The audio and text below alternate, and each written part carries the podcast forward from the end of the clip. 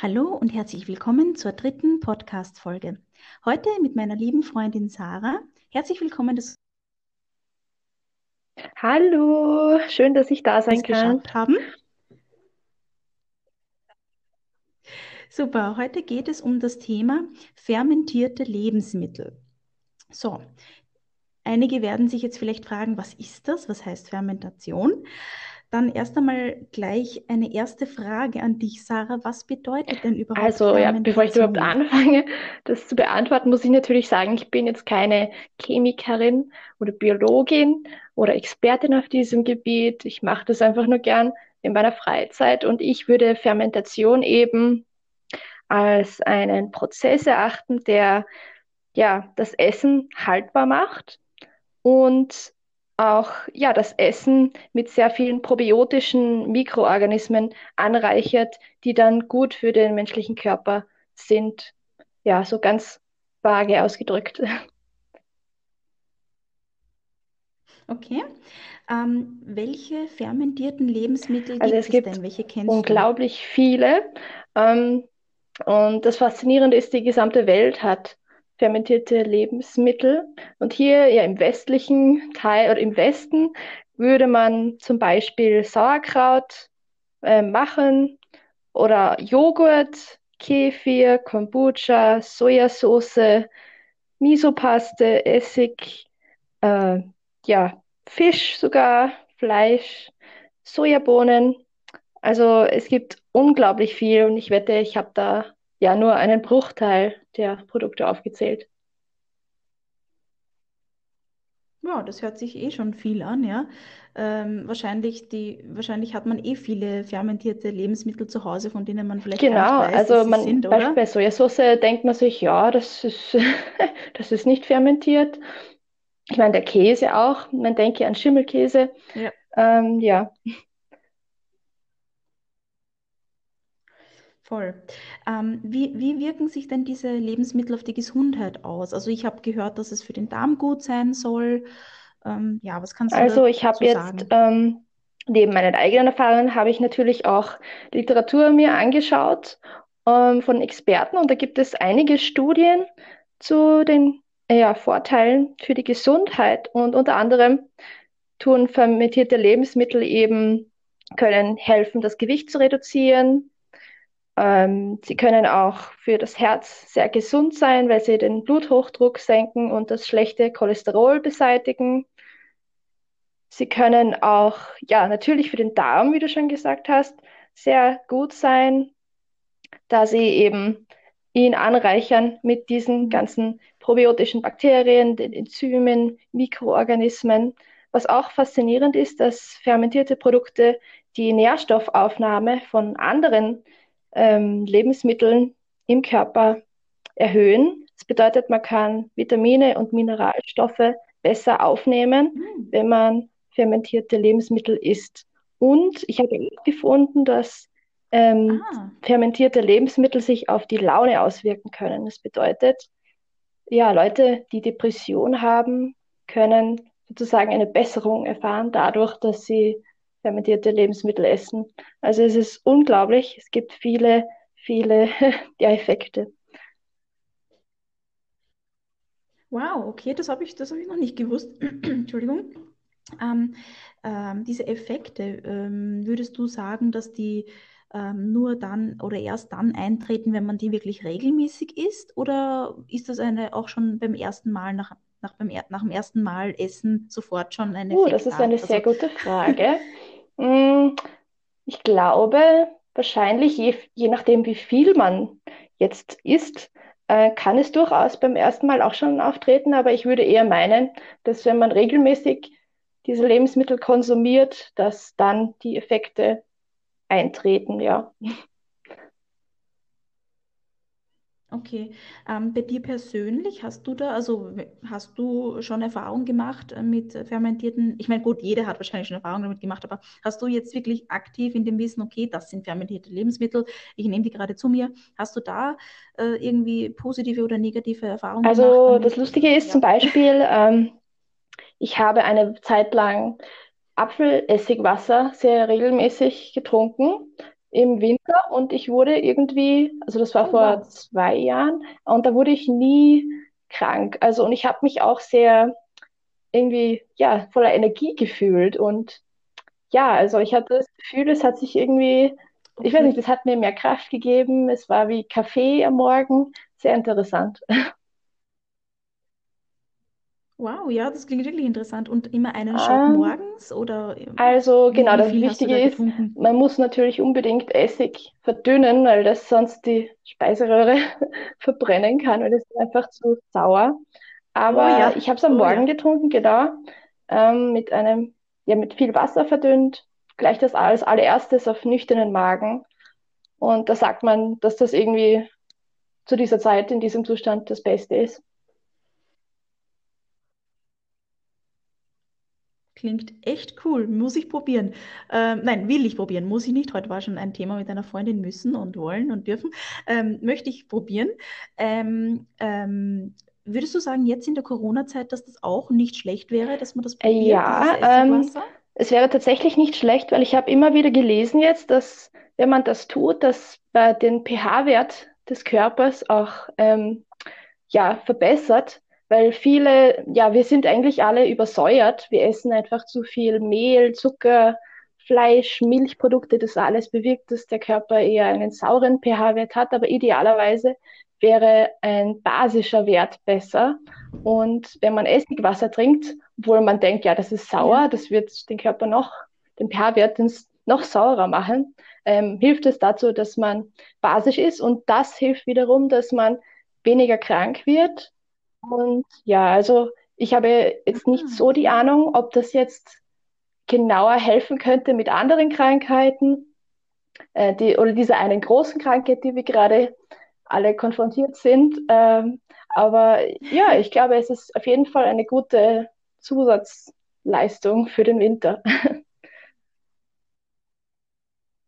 Okay, aber das klingt wirklich lustig, weil Essig, ne, verbindet man mit sauer. Ja, na gut. Ähm, gut. Ähm, ähm, kannst du uns vielleicht sagen, warum sie gut sind für den Darm, die fermentierten Lebensmittel? Also in, kannst du es uns genauer sagen? Weißt du da Uh, das ist eine gute darüber? Frage. Ich muss zugeben, da habe ich mich noch nicht so damit befasst.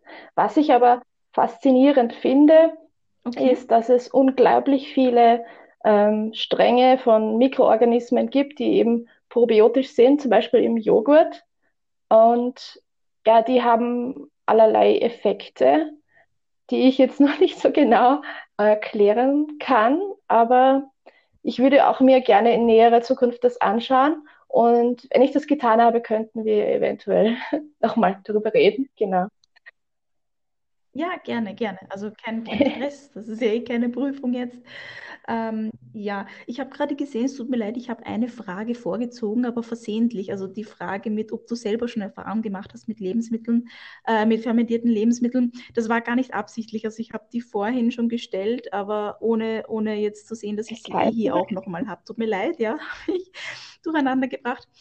Aber dann wären wir eigentlich schon bei unserer letzten Frage, wahrscheinlich, außer es kommt noch eine, es taucht noch eine auf, und zwar, wie kann man denn selber fermentieren? Hast du schon mal selber fermentiert? Und wenn Also ja, ich habe tatsächlich schon einige Male selbst fermentiert, alle möglichen Dinge.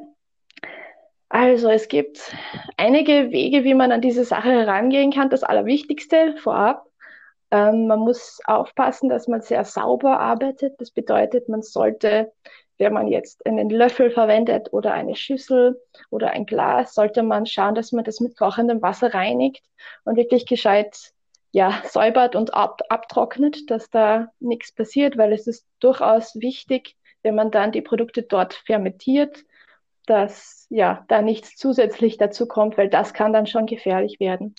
Ähm, ich habe wirklich Sauerkraut gemacht. Das ist sehr einfach. Da braucht man eigentlich nur ja, idealerweise ein biologisches ähm, Kraut, also ein Biokraut. Äh, wenn nicht, dann geht natürlich das normale auch. Ähm, der Grund, warum das so wichtig ist, ist, weil eben der, auf dem Kraut selbst, also in den Blättern, sind bereits diese ganzen Organismen, die dann mit dem Salz das in der Brühe ist, ähm, sozusagen dann ja, diesen ganzen Fermentationsprozess in den Gang setzen. Also ja, genau. Wie, aber wie fermentiert habe ich noch immer nicht beantwortet. Okay. Äh, genau, also man nimmt das Sauerkraut, man wäscht es gut, man trocknet es ab, man schneidet es oder man hobelt es. Also da gibt es mehrere Wege an, da, so heranzugehen. Und dann ähm, schaut man einfach, dass man das richtige Verhältnis von Kraut zu ähm, Salzlake hat. Also man muss dann einfach Wasser nehmen, genügend Salz hineingeben. Da darf man nicht zurückschrecken, das ist doch eine salzige Geschichte. Aber es ist auch wichtig, damit der Sauerkraut haltbar wird. Und genau. Und dann vermengt man beides eben. Schaut, dass das Kraut gut ja, unter dem Wasser liegt. Und man könnte eventuell das noch beschweren mit, ja, mit, hm, ich glaube, also traditionell verwendet man ja einen Sauerkrauttopf mit so einem Stein. Also idealerweise macht man das so. Ja damit das eben unter, Wasser, unter dieser Salzlake ist. Genau. Und dann lässt man das bei Zimmertemperatur für ungefähr zwei bis drei Tage einmal so stehen. Schaut, dass der Deckel recht lose oben ist, damit die Gase entweichen können und das Glas nicht explodiert. Und dann gibt man das in den Kühlschrank und dann wartet man noch so eine Woche, während es langsamer weiter fermentiert und dann kann man eigentlich schon das ja anfangen zu essen. Genau. Okay, okay. Ja, also ich glaube, dass ich mich da noch nicht so drüber traue, dass ich das weil noch den Experten überlasse oder den Erfahrenen, so wie dir. Aber ja, ja. Ähm, ja, was kann ich noch dazu sagen? Sauerkraut esse ich auf jeden Fall gerne. Nur wie gesagt, selber machen traue ich mich jetzt wahrscheinlich noch nicht. Ähm, genau, du hast vorhin gesagt, ähm, dass äh, man die Schüssel gut reinigen muss und äh, schauen, dass da eben nichts dazukommt, weil das gefährlich werden kann. Inwiefern also da gefährlich? Was kann da passieren? Ja, alle möglichen Dinge. Natürlich ähm, ist die Möglichkeit, dass da Schimmel irgendwie hineinkommt. Oder äh, man hört auch immer wieder, dass, ich weiß nicht, hast du jemals von Botulismus gehört? Ähm, das ist ziemlich gefährlich. Ich kenne mich da auch mhm. nicht so gut aus, aber jedenfalls kann man da, ja, äh, kann man da sehr krank werden davon. Also ja, man sollte einfach wirklich aufpassen, dass diese, dass man sauber arbeitet und dass einfach die Salz, also dass da genug Salz drinnen steckt. Ja, ja. ja. kenne ich mich leider auch nicht allzu genau aus, aber es ist einfach okay, okay. wichtig, glaube ich, generell, wenn man kocht, sauber zu arbeiten, auch wenn man mit Fleisch okay, ist wichtig, ja. Ähm, ja, hantiert, genau. Ja, ja, stimmt. Ja. Ja, ja, da kann, da möchte ich dir zustimmen, absolut. Ja, gut, dann wären wir eigentlich schon am Ende. Hast du noch irgendwelche Fragen an mich oder noch irgendwas Ergänzendes, was du sagen Ah, möchtest? gute Frage. Ähm, ja, ich meine, ähm, ja, ich habe vorhin noch bei, beim Joghurt, habe ich was Wichtiges zu sagen vergessen. Äh, das Faszinierende ist, wenn man Joghurt, also das ist auch sehr leicht selber zu machen, wenn man äh, mit normaler Vollmilch arbeitet, die noch nicht laktosefrei ist, ähm, macht die, der Prozess der Fermentation das Joghurt auch für laktoseintolerante Menschen essbar, dadurch, dass die Laktose da irgendwie aufgebrochen wird. Und ja, also das finde ich sehr faszinierend. Ah, genau. Okay, und das ist bei jedem Joghurt so, äh, in jedem Joghurt, den man Ja, das ist, ich bin mir da nicht so sicher, aber zum Beispiel bei selbst hergestelltem habe ich da diese Erfahrung schon gemacht, dass das ja einfach ohne Probleme verdaulich ist. Ähm, es gibt ja auch im Handel das laktosefreie Joghurt zu kaufen und da muss ich jetzt ehrlich sagen, bin ich mir nicht so sicher, ähm, ja, ob das jetzt noch besser ist oder wie sich das unterscheidet, mhm. aber ich finde es einen interessanten okay. Gedanken einfach nur zu teilen, genau. Aber natürlich muss ich sagen, ist selbstproduziertes Joghurt ist. immer ziemlich gut. Ähm, und noch besser ist natürlich, wenn man Joghurt kauft, wenn man es kauft, dass man eines kauft, was nicht irgendwie pasteurisiert wurde oder mit zu viel Zucker ähm, hier versetzt wurde, weil das ist auch nicht so gesund und das killt wieder mal Mhm. wichtige Mikroorganismen. Genau. Ja. Okay, okay. Ja, ja, gut, guter Hinweis, ja. Dankeschön. Gut, dann war's das, würde ich sagen. Sarah, es hat mich wirklich sehr gefreut, dass das jetzt auch noch geklappt hat, äh, trotz der Anfang, äh, anfänglichen Schwierigkeiten. Ähm, ja, und äh, gut. Vielen Dank, dass du da warst. Und, Ja, und freut mich wirklich. wieder. Passt. Dann nächstes Thema, mit Ja, dir wahrscheinlich die Gartenarbeit. Dann erst, wenn man wirklich kann. Genau. Passt. Gut. Dann Bis sage zum ich nächsten Mal. Tschüss. Bis zum nächsten Mal.